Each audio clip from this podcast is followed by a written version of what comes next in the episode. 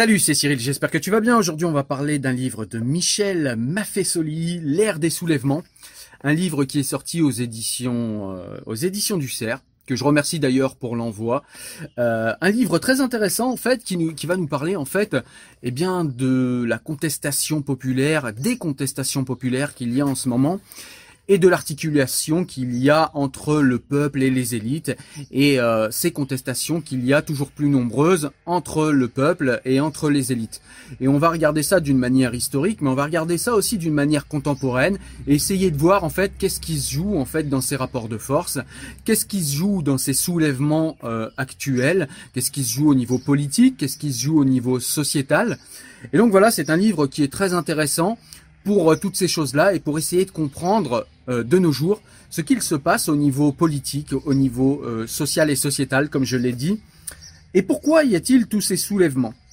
Donc on part des années 80 en fait, et euh, donc on a un observateur averti de cette société post-moderne qui se soulève un petit peu de partout. L'ère aussi de l'indignation, euh, nous dit euh, Michel Maffesoli, l'ère des indignations tout azimut. Donc voilà, c'est un livre qui est vraiment intéressant pour ça, parce que ça nous permet d'avoir un petit peu de recul sur l'époque, un petit peu de recul sur l'actualité qui est toujours très émotive, très prenante, et ça nous permet de prendre un petit peu de recul, un petit peu de hauteur, et puis de regarder tout ça donc voilà, on nous parle aussi euh, forcément euh, de toutes les revendications qu'il y a, euh, des, revendications tribales. Tout ça est analysé d'une manière extrêmement intéressante. je sais que j'arrête pas de répéter intéressant, mais c'est parce que ce livre est vraiment intéressant, mais d'une manière en tout cas extrêmement pertinente de mon point de vue. Donc c'est un livre que je te recommande, que je te recommande chaudement, encore une fois, aux éditions du Cerf. Je te mettrai un lien pour aller acheter le livre. Euh, et c'est Michel Maffesoli, L'ère des soulèvements, un livre qu'il faut impérativement lire parce que c'est un livre qui, bien qu'à mon avis, euh, il gagnera à être lu dans le temps, est un livre quand même qui est euh, éminemment d'actualité. Un livre qui est sorti récemment, il est sorti je crois en avril ou en mai, je vous mettrai ça là sur euh, l'écran. Mais en tout cas un livre qui est sorti récemment et qu'il faut impérativement lire. Voilà. J'espère que tu as aimé ce petit euh, conseil de lecture, cette recommandation de lecture, un livre qu'il faut impérativement lire. Mais bon, tu l'as vu, euh, on va parler aujourd'hui d'un livre qui s'appelle Thomas d'Aquin et le marché vers une économie humaine. C'est un livre en fait de Marie Hirschfield. Donc un livre que j'ai trouvé intéressant, donc aux éditions du Cerf, je l'ai pas dit, encore un envoi des éditions du Cerf, et encore une fois, merci beaucoup les éditions du Cerf, parce que vous me faites découvrir vraiment des pépites. Donc voilà un livre euh, très intéressant, un livre alors qui va nous faire découvrir euh, le, alors tout d'abord le récit d'une économiste, une économiste qui euh, avait un projet singulier, on voit souvent l'économiste comme quelqu'un de méchant, quelqu'un qui veut simplement euh, sa réussite personnelle, qui veut faire de l'argent.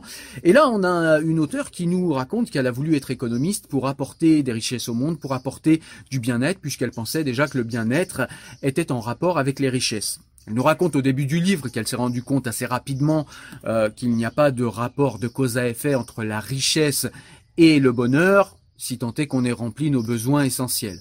Après, une fois que vous avez assez d'argent pour remplir vos besoins essentiels, vous n'avez plus besoin euh, d'argent pour être heureux, ou en tout cas, ce n'est pas le sujet. Ça peut aider, mais ce n'est pas le sujet.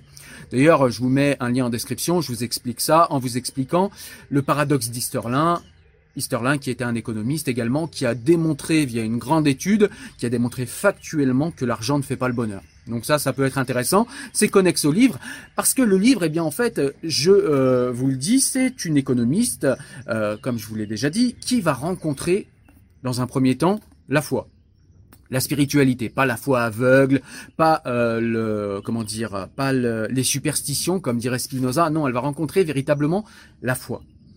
Et elle va se rendre compte que l'économie, eh bien aujourd'hui, est en train d'à peu près tout réifier, qu'on est dans un air où euh, il faut faire de plus en plus d'argent, où il faut tout acheter, tout vendre, il faut euh, lapider, euh, il faut écraser toutes les structures qui empêchent le capital d'acheter et de vendre absolument tout. Et la pensée de Thomas d'Aquin et la pensée du catholicisme quant à l'économie de marché et quant à l'éthique de l'économie de marché, eh bien, est très intéressante. Alors moi, je connais pas du tout la pensée de Thomas d'Aquin. Je n'ai jamais lu aucun livre de saint Thomas d'Aquin. Vraiment, c'est euh, ce livre, en fait, c'est tout simplement euh, pour moi une première approche de la pensée de saint Thomas d'Aquin. Et franchement, ça m'a donné envie d'aller lire ces livres. Pour être honnête, euh, c'est pas du tout des livres vers lesquels je serais allé de moi-même. Et pourtant, eh bien, je dois bien l'avouer, ça a piqué ma curiosité parce que on voit que saint Thomas d'Aquin a des choses très intéressantes à dire sur l'économie pour une économie plus humaine, plus éthique, pour une économie aussi qui tient compte de la spiritualité, de ce qui ne se vend pas, de ce qui ne s'achète pas. Et vraiment, c'est un livre qui est inspirant, surtout à notre époque, où euh, tout s'achète, tout se vend, et où on voit bien que toutes les inégalités se creusent, et on voit bien que euh, l'argent crée plus de malheur, de malheureux, devrais-je dire, euh, crée plus de malheureux que de gens riches et que de richesses pour les sociétés. Ça crée beaucoup de tensions, des tensions internes à chaque nation, des tensions géopolitiques. Et franchement, ce livre est une respiration, une bouée d'oxygène.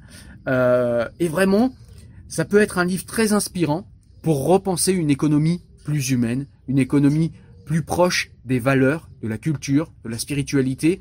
Bref, une économie qui n'est pas axiologiquement neutre, une économie qui n'est pas simplement de l'administration des biens, mais une économie au service de l'homme, une économie au service de la politique, en fin de compte une économie au service du bonheur de tous. Et ça peut exister, et honnêtement, eh bien ce livre est une sacrée surprise, et je l'ai beaucoup aimé pour ça. Voilà. Donc écoute, j'espère que je t'ai convaincu. Aux éditions du Cerf, euh, je te laisse aller sur leur site ou aller euh, chez ton libraire habituel, acheter ce livre, le commander si jamais il n'est pas en boutique. Un livre vraiment qu'il faut lire. Il est un peu épais, mais franchement, ça vaut le coup et ça passe très très vite. Vous ne sentez rien tellement c'est intéressant. Voilà, je vous dis à très bientôt pour vous parler à nouveau d'un nouveau livre, pour vous parler éventuellement de faits d'actualité.